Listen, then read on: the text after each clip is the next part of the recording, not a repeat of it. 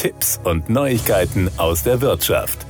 Egal ob bei Krediten, Versicherungen oder bei der Geldanlage. Wer Finanzprodukte verstehen will, benötigt dafür praktisches Finanzwissen. Das ist jedoch bei einem großen Teil der Bevölkerung nur mangelhaft ausgeprägt, wie eine aktuelle repräsentative Studie der Finanztipp Stiftung zeigt. Bei der groß angelegten Untersuchung wurden mehr als 3000 Menschen im Alter von 16 bis 69 Jahren zu konkreten alltäglichen Finanzentscheidungen befragt. Umgerechnet in Schulnoten hätte dabei rund jeder Zweite mit einer 4 minus oder schlechter abgeschnitten. Insgesamt bekamen die Studienteilnehmer zwölf Fragen zu alltäglichen Finanzthemen wie etwa Versicherungen, Kredite oder Aktien gestellt. Wir haben genau solches Finanzwissen erfragt, das nötig ist, um ganz alltägliche Finanzprodukte richtig zu beurteilen, sagt Hermann Josef Tenhagen, Chefredakteur von Finanztipp.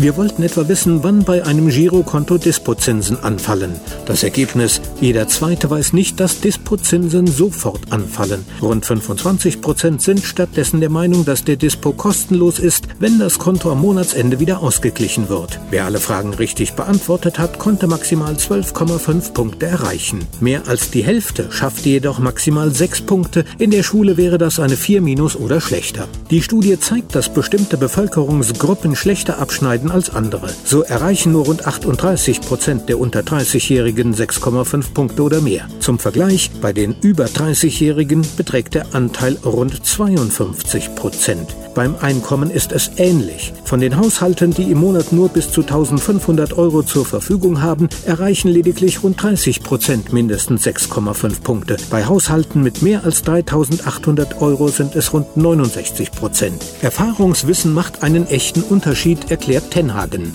Wer mal einen Kredit aufgenommen hat, kennt sich eher mit Zins und Tilgung aus als diejenigen, die sich noch nie Geld von der Bank geliehen haben. Jüngere stehen meist am Anfang ihres Berufslebens und beginnen erst größer größere finanzielle Entscheidungen zu treffen. Und wer wenig Geld zur Verfügung hat, der hat sich oft noch nicht mit Sparprodukten für die Altersvorsorge beschäftigt. Die Studie zeigt auch, dass Frauen im Vergleich zu Männern weniger über Finanzen wissen. So erreicht fast jede vierte Frau nur maximal drei Punkte. Bei den Männern sind das nur rund 20 Prozent. Auf der anderen Seite kommen mehr als die Hälfte der Männer auf mehr als sechs Punkte. Bei den Frauen schaffen das nur knapp 43 Prozent. Das waren Tipps und Neuigkeiten aus der Wirtschaft.